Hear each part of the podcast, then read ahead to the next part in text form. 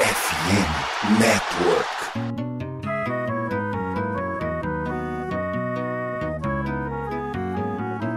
Aqui tem João de Barro, pinta silgo, pinta roxo, pica-pau e colibri. Aqui tem canário, belga, araponga, assum preto, curió e bem te vi. Aqui tem tantandurinha, cambaxirra, quero, quero, roxinol e juriti. Servem de tiro ao alvo para espantar o tédio e o vazio do existir. Matador de passarinho. Estamos começando mais um episódio da Casa do Corvo, senhoras e senhores torcedores de elite. O Baltimore Ravens está vindo com tudo. Esse Baltimore Ravens de 2023 é muito real. E é isso, estamos empolgados. Quem não subiu no trem do hype, aproveita que ele já tá partindo, hein? Eu sou o Cleverton Liares e estou aqui com Manuela Cardoso. Boa noite, Manu. Boa noite, Cleverton. Bom dia, boa tarde, boa noite quem tá nos ouvindo. Foi um jogo muito bom, foi basicamente perfeito pro, pro Ravens. É claro que teve alguns probleminhas que a gente vai comentar, mas assim, no geral foi muito bem. E também começar falando que tá tudo bem com o Giba, quem tivesse se preocupado, né, por causa de sábado, tá tudo bem com o Giba, ele tava comentando com a gente também no, no grupo, então, pelo menos para alguém, o final de semana foi perfeito eh, esportivamente. É quem não está bem nesse momento sou eu, porque são 8h20 da noite, Vasco e Botafogo nesse exato momento, mas aqui a gente é dedicado ao trabalho, então vamos falar sobre 37 Baltimore Ravens, 3 Seattle Seahawks. Nem o mais otimista torcedor do Baltimore Ravens esperava uma sapatada Baltimore Ravens passou o carro. Rolou problema de pássaro lá no, no MT Bank Stadium. Vamos comentar sobre tudo que deu certo, algumas coisinhas que estão incomodando, impressões sobre esse Baltimore Ravens aí que engrenou na temporada. Tudo isso depois dos recados. Bora lá! Matador de passarinho.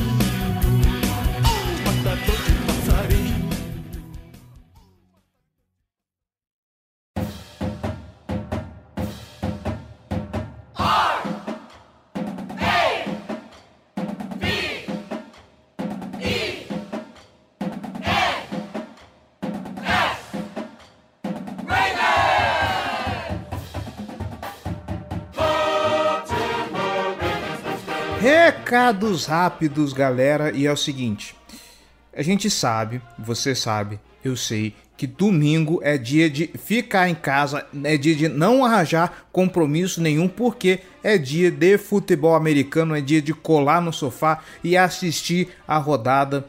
Principalmente você, torcedor do Baltimore Ravens, é dia de passar raiva, é dia de passar nervoso, porque se não for sofrido, não é Baltimore Ravens, certo?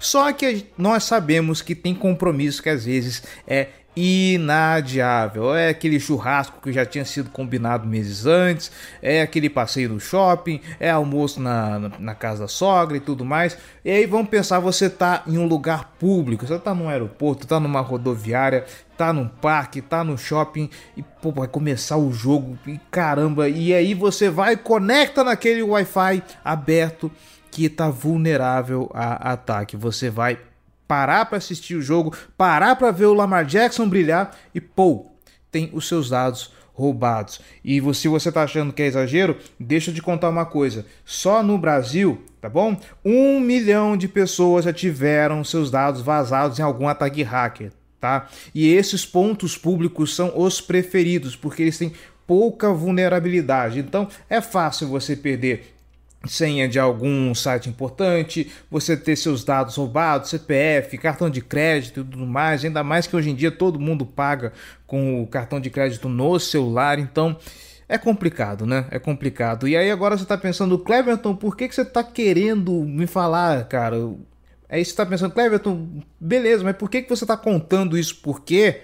Porque agora para você assistir o seu jogo tranquilinho, sem problema, em qualquer lugar e se sentir mais protegido do que o Lamar Jackson atrás da linha ofensiva do Baltimore Ravens, eu convido você para conferir a mais nova parceira aqui da Casa do Corvo e da FN Network, que é a Surfshark.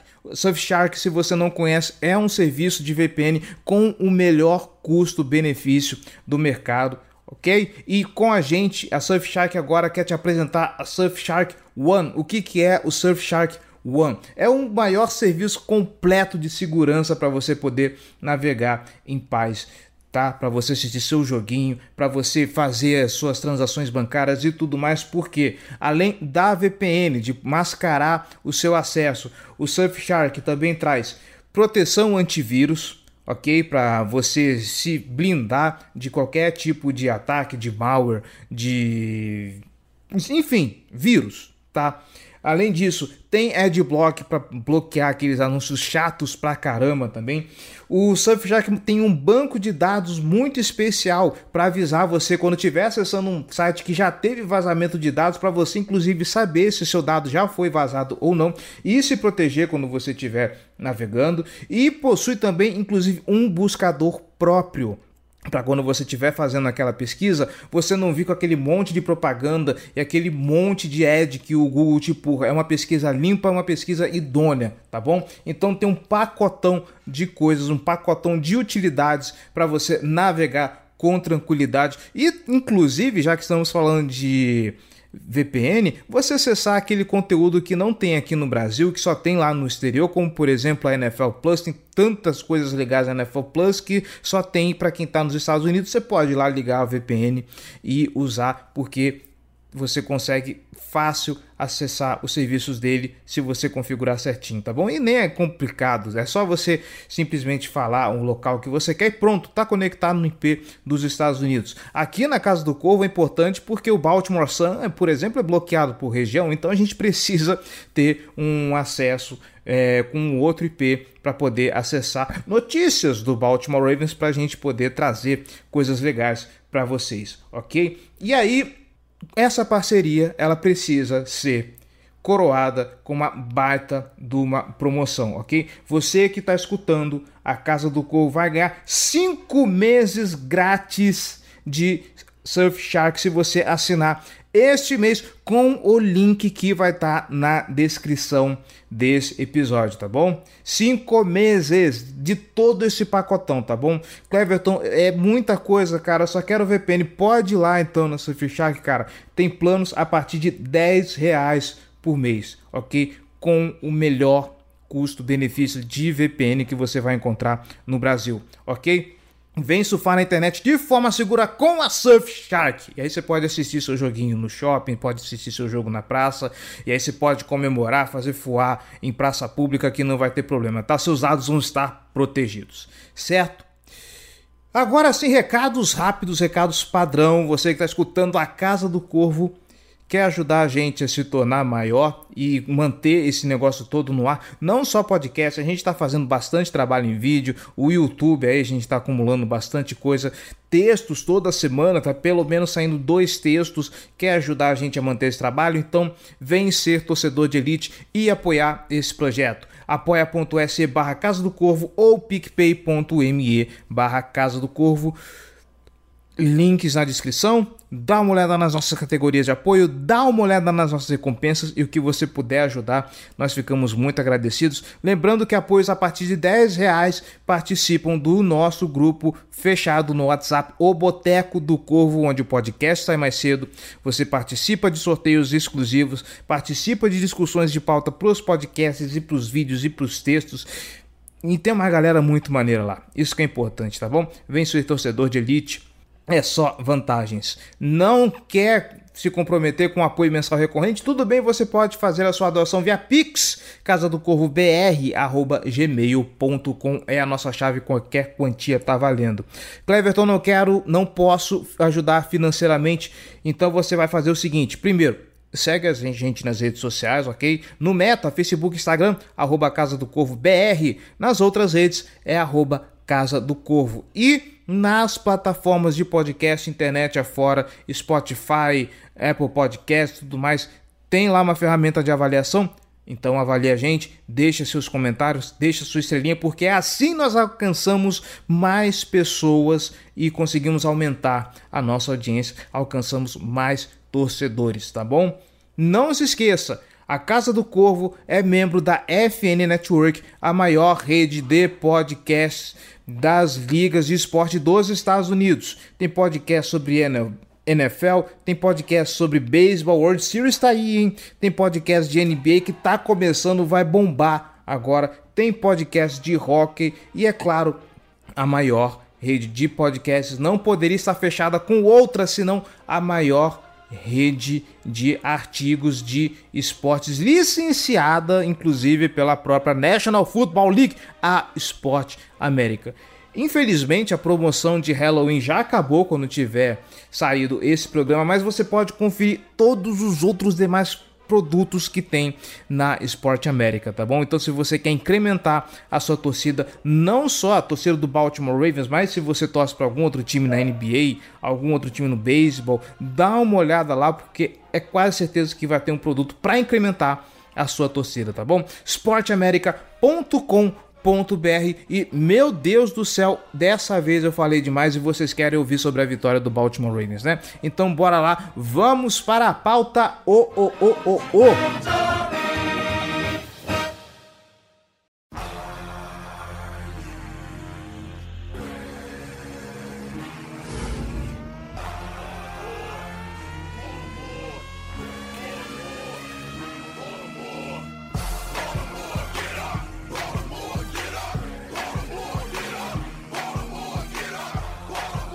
da gente conversar, Manuela Cardoso, eu queria fazer aqui um apelo a respeito de um tweet que apareceu na timeline do nosso querido Corvão Milgrau. E ele veio aqui falando que estava esperando o novo episódio da Casa do Povo. Obviamente, como ouvinte, está cobrando aqui o nosso trabalho. E eu queria dizer pro Corvão, um abraço para você, meu amigo, e para todos os demais ouvintes, que eu me solidarizo. Corvão que também é vascaíno. Corvão que também é vascaíno. Estamos sofrendo junto aqui, hein? Estamos sofrendo junto. Eu queria dizer que eu me solidarizo solidarizo com isso, porque eu chego segunda-feira também, depois de uma vitória dessa, eu também quero escutar algum podcast da Casa do Corvo, mas algum podcast sobre o Baltimore Ravens. O que que sobra? Sobra a Casa do Corvo. Ah, Cleverton, mas tem o Pro Football, mas tem o The Playoffs, mas tem o Zona FA, mas tem não sei o quê. Mas eles só vão falar 10 minutos, porque tem muito jogo pra, pra falar. Aí o jogo Londres, aqui Sunday Night Football, teve o jogo quarta-feira, e eu, no Baltimore Ravens fica onde? Fica relegado a um pequeno espacinho nos demais podcasts. Então eu faço apelo que a você que está escutando, abra a concorrência, por favor. Eu quero chegar segunda-feira, eu quero também abrir o Spotify, ver lá e saiu o episódio, sei lá, do Corvão da Massa para falar sobre Baltimore Ravens e Seattle Seahawks. Eu também vou ficar muito feliz porque eu vou saciar a minha vontade também de ouvir sobre o Baltimore Ravens. Porque quem que vai falar sobre o Baltimore Ravens é a gente, é a gente, né? Sou eu, é a Manu, é o Giba, é o Gélio. Então façam esse favor para mim e, e, e criem aí um podcast concorrente para eu poder ouvir sobre Baltimore Ravens e matar essa vontade da qual eu compartilho do Corvão Mil Grau. Ele tem a casa do Corvo, eu nem isso eu tenho porque eu tenho que gravar, né? Então é isso, ainda mais assim, aqui ainda tem, né, aqui, ainda bem que eu conto com o apoio desse, dos meus três amigos aqui, a Manu, o Giba e o Gélio, porque do outro lado aqui tem esse idiota que manja pouco do, do americano, sendo bem realista aqui dos quatro, eu me ponho no meu lugar de que assim, eu sou o entusiasta, né? Os, os especialistas aqui, graças a Deus, eu sou muito bem acompanhado. Feito esse desabafo, e já foram lá cinco minutos de podcast com mais recados, já começamos 10 minutos. Manu, agora sim, vamos ao que interessa. Eu quero começar na parte baixa do programa pra gente ir progredindo aos poucos e principalmente falar do ataque, porque a defesa tem mostrado aí bons resultados desde sempre, a gente vai chover no molhado em cima disso. Eu tava vendo um debate no grupo do, do Baltimore Ravens, qual eu faço parte, não é o Boteco, eu não sei se essa discussão chegou ao Boteco, mas muito se fala do que? O ataque tá rodando bem, o, o jogo aéreo tá funcionando, que é uma maravilha. Inclusive, já que falamos de boteco, teve até uma discussão a respeito do volume de jardas, né? Ah, não chegou a 300 jardas o Lamar Jackson, mas pro inferno as 300 jardas. O importante é a vitória.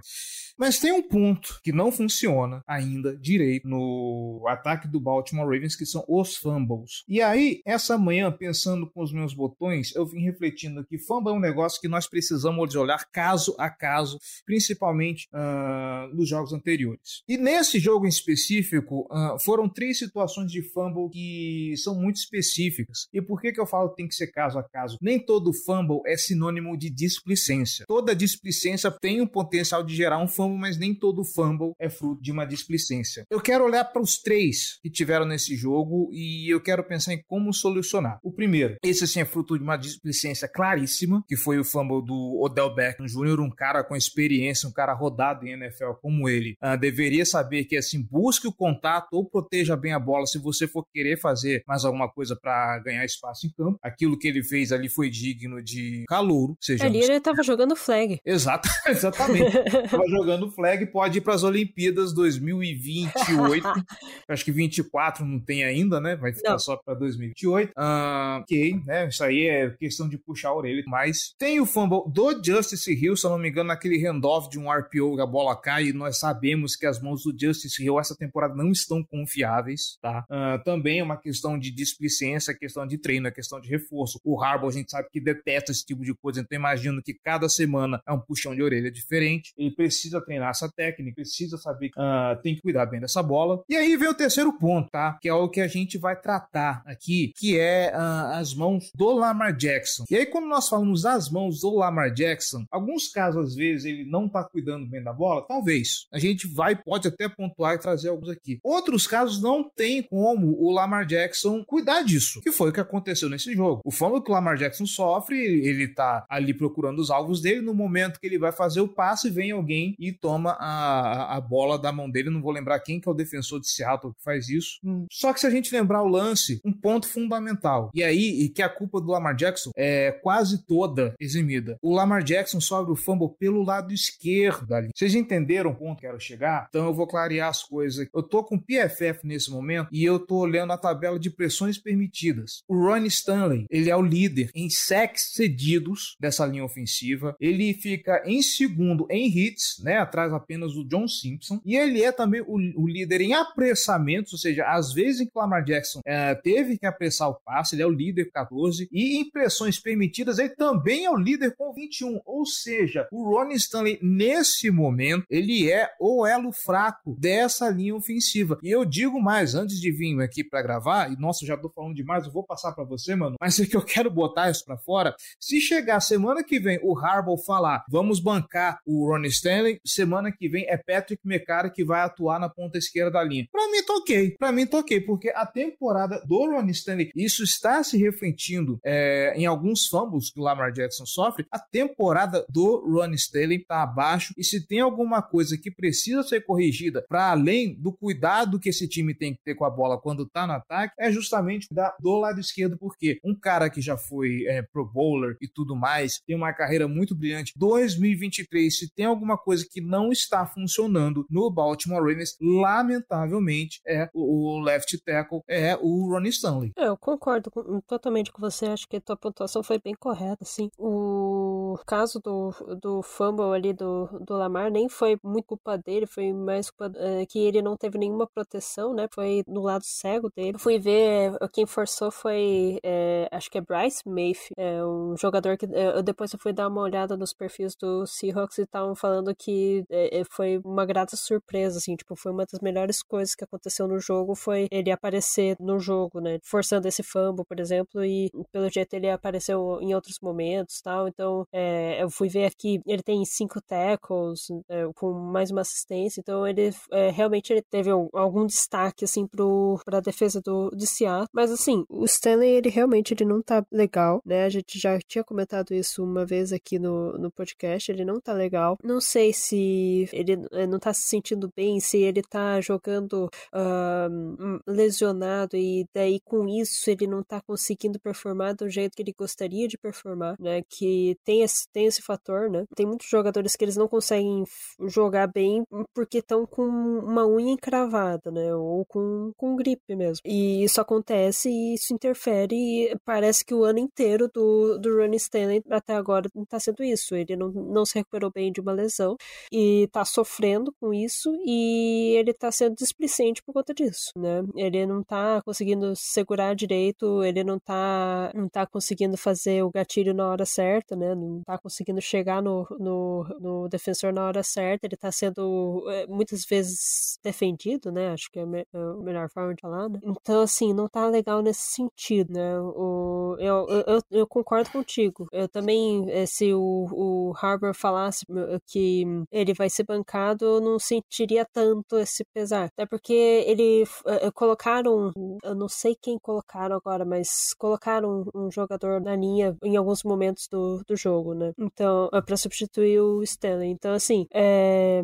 eu acho que o, o, Ravens deveria ter buscado, inclusive, para um left tackle. Não sei se é, o mercado tá bom para isso. Honestamente, eu não, não, faço a menor ideia sobre isso. Mas se o Ravens poderia ter buscado, se foi erro do DeCosta nesse sentido, se, ou se eles estão confiando demais no Ronnie. Então, assim, é uma coisa a se preocupar. Até pro ano que vem, né? A gente tem que ver como é que vai estar tá no ano que vem o Ronnie, porque, assim, poxa, é, isso é para ser o, uma temporada única ruim, assim, sabe? Tipo, não é, uma, é pra ser uma temporada que vai se estender, um, um tipo, uma, um contagioso, né? Então, esperamos que não seja isso, né? Que seja só uma temporada ruim, uma temporada que ele realmente esteja sentindo alguma coisa que não tá dando certo. Mas, no geral, assim, ali, o fumble, acho que em nenhum momento desses três fumbles não foi nenhum culpa do Lamar, né? O, esse, uh, que foi quase um strip sack, só não foi strip sack porque ele não foi sacado, né? Mas o fumble que for, uh, foi forçado na mão dele, ele, tipo, não tinha o que ele fazer ali, né? Ele tava, como você falou, ele tava procurando o alvo dele, ele tava é, confiando na linha dele e levou um tapinha no, na, na bola, né? Então, não tinha muito problema ali nele. O do handoff, eu acho que, assim, eu, eu digo que não foi muito culpa dele, mas tem uma parte de culpa dele, porque eu vi, eu lembro que teve uma outra jogada que ele hesitou na hora de fazer o, o option, né? Tanto que acho que deu errado. E tava bem na beirada do, do, do campo, assim, foi um negócio que me deu uma agonia de ver. Que foi depois do punch perfeito, assim, do Seahawks, que eles uh, deixaram umas três jardas pra end zone, assim, o, o Ravens. Daí a primeira jogada foi uma read option e acho que o, o Lamar deve ter lido errado, alguma coisa assim. Ele hesitou. Eu sei que ele hesitou. Quase deu merda de, o, de sofrer um fumble ali mesmo e quase que foi derrubado dentro da endzone. Então quase deu merda duas vezes. E daí teve esse outro, essa outra read option que com o Rio, que ali eu acredito que ele tenha hesitado também, porque no, no momento eu pensei nisso, que ele deu uma hesitada, mas assim, o Rio também acho que ele foi um pouco apressado para poder pegar essa bola, né? Então acabou que a, as duas coisas se juntaram e os, aconteceu o fumble. Mas é uma coisa que a, o que a gente comentou uh, algum, algumas vezes passadas também nos 10 pacos, em, em, vários outros lugares, é que o fumble não foi decidi, uh, decisivo, né, na, nessa uh, partida. E é isso que a gente, a gente pensa, tipo, o Ravens tá com esse problema de, de turnover, né, tá com esse problema de é, devolver a bola para o time estando no ataque de maneira que não é a, correta, né? Não é por punch. Então, assim, é que minimize esse dano, né? E aí a defesa foi muito bem de realmente não ter conseguido, não ter deixado o ataque do Seahawks progredir muito. Mas, assim, e se por acaso você enfrenta um, um ataque um pouco melhor, né? Um pouco mais ajeitado, um pouco mais é, explosivo, né? Alguma coisa assim. Daí você sofre com isso. Que, ou mesmo sem ser explosivo, porque foi o caso contra o Colts, né? Você dá a bola para os caras e tua moral vai toda lá embaixo e você acaba perdendo o jogo por conta disso, né? Então, essa, esse é o maior problema do, do ataque. Eu acredito que o ataque hoje, eh, hoje ainda precisa de melhor, uh, melhorias, né? Mas eu não sei se você vai abrir mais um parênteses sobre o, sobre o ataque para falar, mas assim, é, tá dando um gosto de ver o que, que o, o Ravens está fazendo hoje em dia, assim, com, com o ataque, mesmo tendo. É, eu acho que o, o Gelli comentou isso no, no Boteco. Esse jogo contra o Browns, que vai ser o próximo, vai ser o maior. A, a, nossa, a nossa prova de fogo se esse ataque vai conseguir é, performar bem contra uma boa defesa, né? Que é a, a, defesa do Browns. Então, até o momento tá muito legal, mas ainda quero que eles se provem, né? Então, é basicamente isso. Olha, levando em conta que, pelo menos eu não lembro da defesa do Browns desfalcada na, no jogo de ida, vamos dizer assim, né? Mas a gente já enfrentou a defesa dos Browns lá em Cleveland, saímos com a vitória, então eu acho, eu, eu vou colocar um asterisco nessa afirmação do Gelli, mas por uma questão de perspectiva, porque é um time que deu duas sapatadas em líderes de divisão, o Detroit Lions e Seattle Seahawks, ambos com campanha positiva, então eu acho que o time tem todas as condições de segurar a peteca contra o Cleveland Browns, Miles Garrett e tudo mais. Mas o que eu queria destacar do ataque, agora que né, foi, coloquei esse, esse, elef esse elefante branco para fora. É, duas observações. A primeira, é, o quão é satisfatório nós termos um corpo de recebedores, que ele é tão versátil e, obviamente, a estrutura que o Todd Monken montou para poder dar volume para esse ataque aéreo uh, ajuda bastante, que o ataque ele vinha muito naquela toada de Zay Flowers e, e Nelson Aguilar, eles eram quem normalmente apareciam como os, os principais alvos do Lamar Jackson, e nesse jogo não. Nesse jogo a gente viu um passe pro, El, pro Nelson Aguilar, viu um passe pro Zay Flowers, e isso não foi impeditivo para que o ataque emperrasse. Uh, destaque para o crescimento que o Rashad Bateman vem tendo no, durante, essa, durante essas semanas, né? Nesse jogo foram três recepções para 28 jardas totais. O Odell Beckham Jr., inclusive, parabéns pro, pro aniversariante, cinco recepções para 56 jardas e finalmente estreou com um touchdown. Inclusive, é preciso fazer um vídeo falando sobre os números do contrato do, do Odell, que ele tem ali um milhão no contrato, que é por rendimento. Vamos ver que pé tá isso aí. E é claro, e aí eu vou fazer um elo com outro ponto que eu queria falar. Por mais que o Baltimore Ravens ele tenha se, né, ter adotado um pouco essa nova filosofia de melhorar o jogo aéreo, mas ele não abandonou aquilo que funciona, que é primeiro o, o a química do Lamar Jackson com o Mark Andrews. O Mark Andrews foi um fator muito de desafogo desse ataque, isso se retratou no box score, nove recepções para 80 jardas. E obviamente, um ponto é a química do Lamar com Mark Andrews e o outro é o jogo corrido onde o Gus Edwards sambou, né, anotou, se não me engano, acho que dois touchdowns nessa partida, se não me engano, foram dois ou três, alguma coisa, foram dois touchdowns nessa partida. O cara conseguiu ali cinco carregados, 52 jardas. E algo que é muito surpreendente, que é o Keaton Mitchell, que, cara, ele entra nesse jogo e simplesmente o, o cara deita os cabelos, como diria o, o Giba se ele estivesse aqui. Nove corridas, 138 jardas, um touchdown. O Keaton Mitchell está voando. E aí, acho que foi você que levantou essa peteca, mano, de uh, nós temos três jogadores no, no backfield do Ravens que são complementares entre si, porque cada um tem ali uma valência muito específica. O que também está mostrando pode abrir essa, esse espaço do J.K. Dobbins, que era o quê? Pegar uma corrida e que poderia ser para um ganho de 3, 4 jardas e transformar numa big play. Ele fez isso duas vezes contra Seattle. Uh, eu já ouvi que a,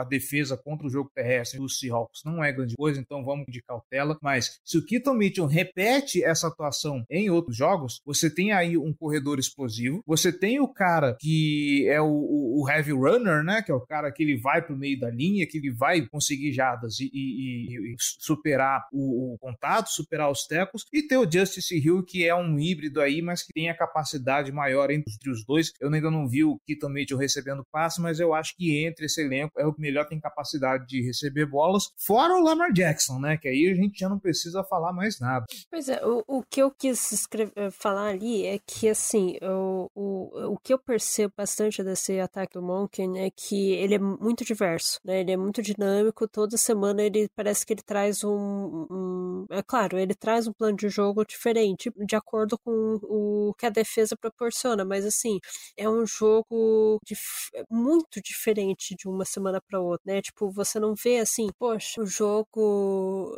do Chiefs, né? Poxa, o jogo do Chiefs é o jogo contra é, é, é, é Mahomes lançando a bola, encontrando principalmente seus Tyrants, principalmente o Kelsey, né? Então você sabe que vai ser aquilo, mas você diversifica aquilo de acordo com o que a tua defesa é, traz, né? Então assim, ah, é uma defesa que ela é muito boa defendendo passes, então você vai tentar trazer um pouco mais de corrida para aquilo lá, mas você vai continuar insistindo no passe. Você vai fazer com que o passe ele ele é, procure algumas partes da defesa que ela não estão não está coberta, né? Então eles modificam nesse sentido, o sentido de buscar é, analisar outra defesa, buscar uns buracos naquela defesa e é, fazer teu jogo um, um, uma, um plano de jogo a partir daquilo.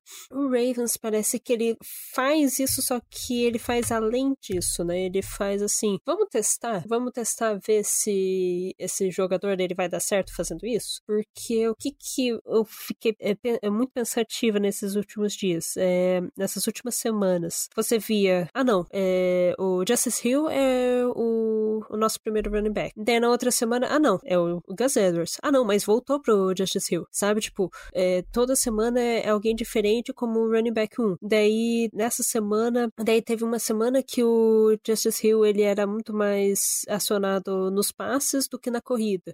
É, essa semana, o Gus, ele foi... É, eu vou até ver aqui quantos, quantos snaps ele participou, mas a impressão que dava é que ele participava dos snaps só quando era situação de pontuar, né? Mas ele participou de 14 snaps. O Keaton Mitchell também participou de 14 snaps. O Hill, ele participou de 48 snaps, né? Então é, ali ele seria o running back 1. Mas o, o Gus Edwards, ele foi muito utilizado para, principalmente para situações de pontuação, porque ali você usou, usou, usou, usou um jogador, você coloca um, um, um running back descansado para pontuar. Eu achei isso excelente. O Keaton Mitchell, eu gosto bastante dele, eu gostei bastante da pré-temporada dele, porque ele demonstrou que ele tem muita aceleração, né? Um potencial de aceleração muito bom, né? Então ele consegue uh, encontrar espaços e consegue é, fazer essas big plays, como você, você bem comentou. Então, assim, foi uma coisa dinâmica. Na semana passada também, foi um time que utilizou muito mais da corrida do que dos passes. Essa semana, o ataque, ele produziu 225 jardas aéreas e 298 jardas corridas. Então, assim, e foram 41 eh, tentativas de corrida e 33 de passe. Então, eh, foi um jogo um pouco mais para corrida. O Lamar correu bem mais do que as outras vezes, eu acho. Pelo menos ele teve 10 tentativas de corrida, né? É, mas ele teve um aproveitamento baixo, foi 60 jardas, enquanto o Keaton Mitchell conseguiu 139 jardas em, em 9 tentativas, né? Uma coisa absurda. Foi um baita jogo do calor. Mas assim, o que eu digo é que é muito dinâmico, né? É, a gente comentou esses tempos atrás como o, teve um jogo que todos os recebedores do Ravens tiveram uma oportunidade. Não foi assim, tipo, ai, um passe cada um. Foi basicamente três, quatro passes cada um. Agora você vê esse. E você via como os primeiros, o Mark Andrews, o Zay, o Odell e o, o Bateman. Agora você vê o Mark Andrews, Odell, Likely, o Bateman, o Duvernay apareceu, né? E daí o Zay Flowers, né? Então, assim, é, você dinamiza, você modifica o, o teu ataque cada jogo para você testar suas peças, né? E, e, e, isso deixa cada vez mais difícil de defender. E também outra coisa que eu, eu percebo é que o, o Monken, ele ajusta muito fácil o, o, ataque durante o jogo, né? Porque tem uma máxima, eu, eu não sei se foi um, um coach do, da NFL que eu, eu vi falando isso, que primeiro, a, a primeira jogada da tua partida, a primeira jogada do ataque, ela é a, a tua primeira campanha, ela define mais ou menos o que você estudou, todo o seu gameplay para aquele, aquele jogo.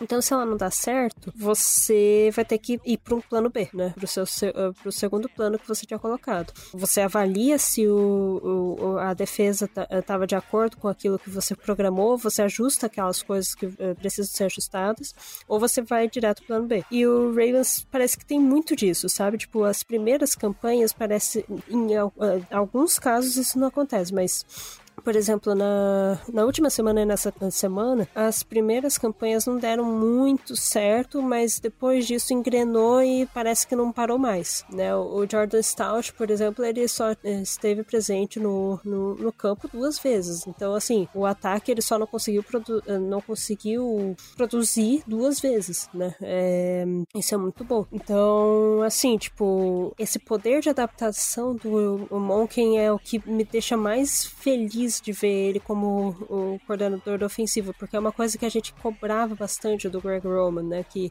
ele via que alguma coisa estava dando errado, ele continuava batendo na mesma tecla. Ele via que um jogador estava indo muito bem num jogo, no outro jogo ele não usava esse jogador. Então, assim, o Monken, pelo menos até o momento, ele tem essa visão de ver o que está dando certo, o que está dando errado, o que, que a gente pode adaptar, o que, que a gente pode mudar, o que, que a gente pode testar diferente. Então, acho que eu falei demais também. É isso aí.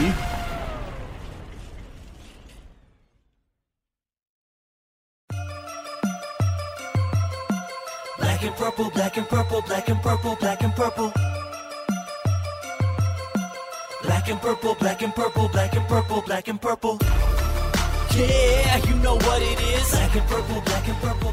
Bom, eu acho que sobre o ataque não tem muito o que nós reportarmos, né? Eu acho que já demos um destaque geral do que foi esse jogo. Então eu vou passar a, a página, vou virar a página e vamos falar da defesa. Manu, e, e, querido ouvinte também, se isso aqui é um empolgou, desculpe. Desculpe se o meu erro é, é, é torcer demais. Eu não vi Ray Lewis e Ed Reed, infelizmente. Gostaria muito de ter visto.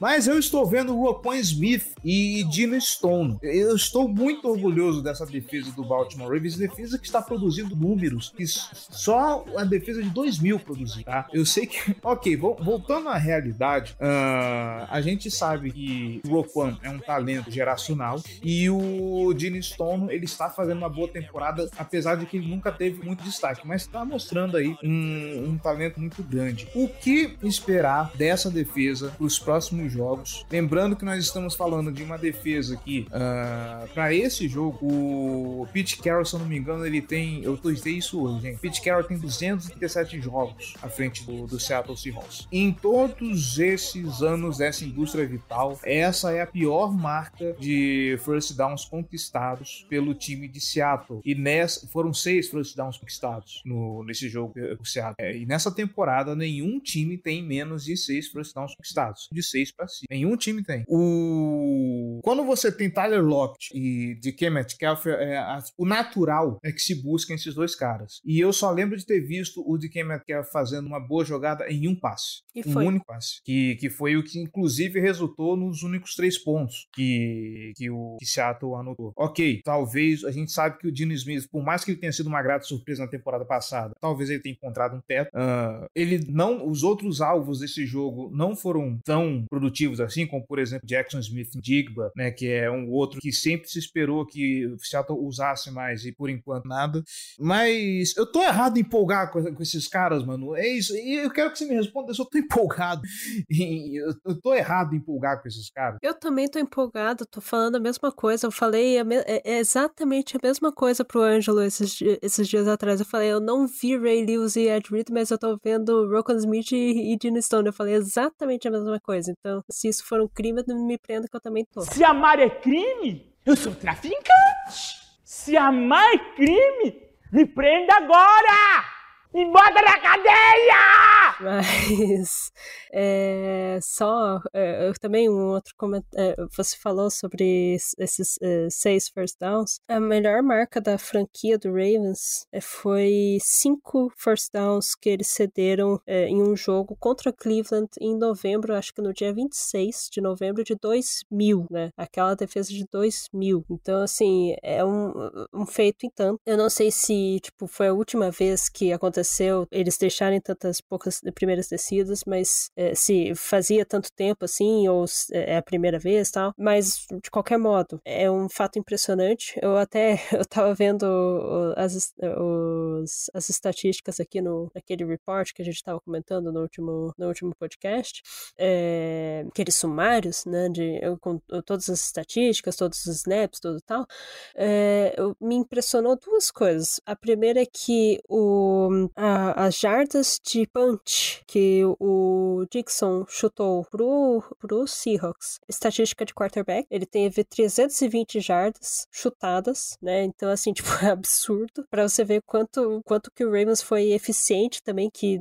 o cara teve que, teve que trabalhar naquele dia. E a segunda coisa é que o, o Ravens ficou em campo por 40 minutos. 40 minutos de posse. Cara, é muita coisa. Não tem como você, você ganhar um jogo com, deixando o teu adversário com 40 minutos de, de posse. E isso também mostra que o, quando o, o, o Ravens quer fazer um jogo demorado, um jogo que gaste relógio, tal, tal, tal, a sua defesa consegue descansar, consegue trabalhar bem. No segundo tempo, ela não, não diminuiu de ritmo, né? Ela conseguiu conter ainda o, o, o, ataque do Seattle. Tanto que o, o field goal do Seattle foi no segundo quarto, né? No segundo tempo inteiro não conseguiu fazer nada, né? O, a jogada de 50 jardas do, do, do DK foi maravilhosa também, mas assim foi aquilo e, sabe, tipo, eles não, não conseguiram fazer mais nada assim, em cima disso. Assim, a, a, o ataque do, do Seattle, é claro que não era o uau, o melhor ataque da NFL, mas era um ataque que, como você mesmo disse, tem é, alvos que poderiam encher o saco, tem alvos que são é, perigosos, e o Tyler Lockett mostrou isso, porque é, ele teve é, bastante é, é, as, atos, né? Ele teve bastante ações com a bola. Ele foi procurado oito vezes, só que só teve três recepções, mas mesmo assim, tipo, ele conseguiu fazer first downs quando ele recebia a bola, né? E os três principais recebedores do Seahawks fizeram isso, né? O, o DK com a, essa recepção de 50 jardas, o Smith Digba, ele também uma, uh, uh, conseguia fazer uh, primeiras descidas, então assim, é um, uma, um ataque que normalmente ele consegue ser um, agressivo, ele consegue mover jardas, né? Era a preocupação que, o, que, que a gente tinha também, que ele poderia mover muitas jardas, o, o Dino poderia procurar o, o, fim de campo, ou se ele não quisesse fazer isso, ele ficar trabalhando bastante nas 10 primeiras jardas e ficar movendo as correntes, ficar gastando relógio e tal. Era uma coisa que ele poderia ter feito. O, o, o Ravens conseguiu conter isso, né? Conseguiu conter a sangria, né? É, isso que foi muito bom. Que em nenhum momento o, o ataque do Seahawks foi, foi preocupante pro Ravens, né? Tipo, foi uma coisa que, meu Deus do céu, agora eles vão virar o jogo, agora vai vir a retomada, eles vão conseguir ganhar. Nossa, não teve nenhum momento que você pensasse desse jeito, né? Não, não teve nenhum susto, né? E isso que é bom. A defesa do Ravens não deixou levar susto nenhum. Teve a, a jogada de 50 jardas, mas assim, tipo, foi um caso, aconteceu, é, o DK é um monstro, né? Ele é gigante, então acontece algumas coisas assim. E, cara, assim, o trabalho de pressão em cima do, do Gino Smith nessa, nessa, nessa partida foi muito boa. E daí que vem o negócio. É, foi comentado aqui diversas vezes por vários eh, anos que o Ravens ele não conseguia fazer pressão em cima do quarterback, não conseguia fazer sec em cima do quarterback e a gente finalmente tem uma defesa que consegue fazer isso, consegue fazer pressão. Ah, o Odafio ele perdeu um, um sec miserável ali, mas ele estava fazendo pressão. Jadivon Clown também estava fazendo, eh, tá, eh, tem feito muita pressão. Os dois não são inimigos do sec, mas eles conseguem fazer bastante pressão. E isso tá fazendo com que o, a, o ataque adversário é, tenha problemas com acertar a bola nos alvos, né? Tem problemas em, com decisão. E acho que isso é importante também para um, um time que quer, quer ganhar um campeonato, né? Então, é, eu acho que tá fazendo muito bem o trabalho deles. Kyle Van Noy, ele se mostrou, é, ele teve um, um, jogo bom umas duas ou três semanas atrás, voltou a ter um novo jogo bom. Então, assim, é, a defesa tá uma maravilha, assim, eu, eu, não vejo, eu não lembro de algum setor que esteja tão preocupante que a gente precise falar, meu Deus do céu, é, se jogarem nesse setor, se for depender totalmente desse setor, a gente tá lascado, a gente vai perder jogo, a gente vai, é, se a gente depender desse setor para ganhar jogos, a gente perdeu.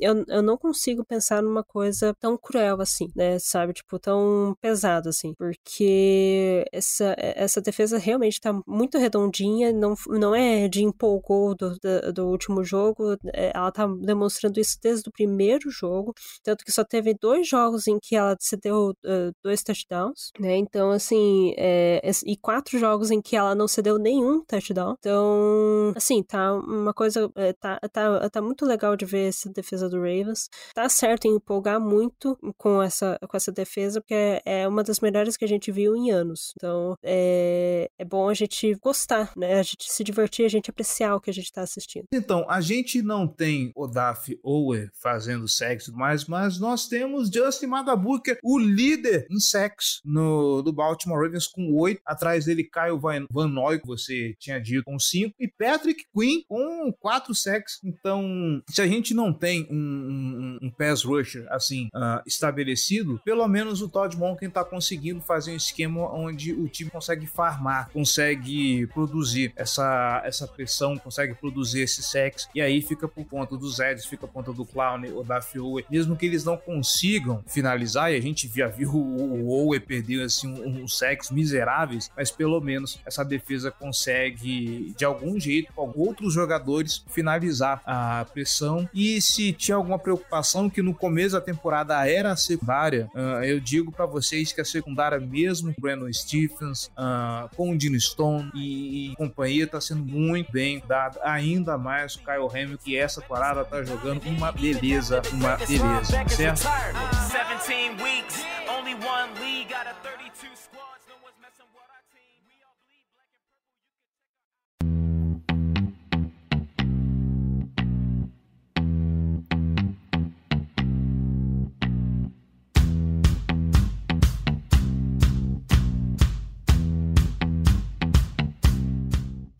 Vamos fechar por aqui, mano? Bora fechar. Eu queria dizer para vocês avisarem lá em casa, avisa lá em casa que hoje eu não durmo na zona porque o Vasco ganhou do Botafogo, tá fora da zona de rebaixamento essa noite, então tá tudo certo, tá tudo feliz, durmo tranquilo, durmo em paz. Baltimore Ravens ganhou, tá entregue o podcast. Manu Cardoso, muito obrigado pela participação, muito obrigado pelos comentários e é isso. É isso, obrigado mesmo eh, pelo convite de novo. Esse jogo foi muito gostoso de, de assistir, foi muito gostoso de cobrir. É, foi, foi uma delícia, assim. Não, acho que não teve nenhum problema a, a, de muito grave, assim. Espero que sejam os próximos jogos sejam mais ou menos assim, mas eu, eu sei que não vai ser porque o próximo o calendário do, as próximas semanas vão ser bem complicadas. Já a próxima semana vai ser um, um teste um pouco mais é, perigoso, né? O rival de divisão tá aí tentando uma vaguinha de playoffs.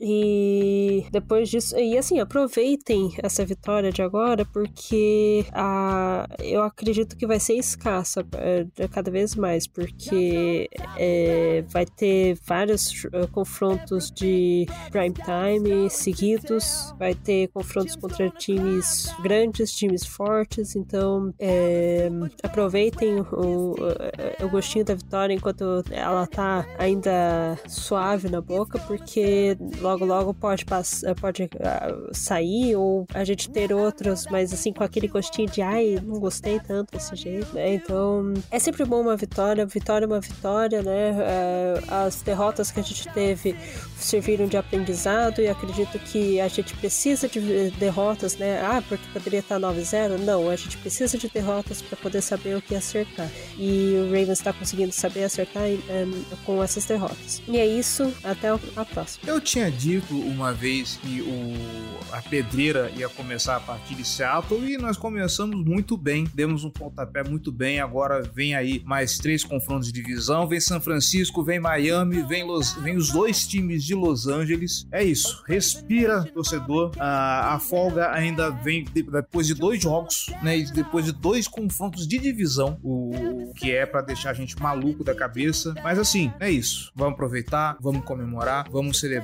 porque estamos aí a um passo do EFC Norte e amigos, que é essa pós-temporada da Conferência Americana. Voltamos ainda essa semana para o preview de Baltimore Ravens e Cleveland Browns, se der certo, tá bom, galera? Um grande abraço e até mais.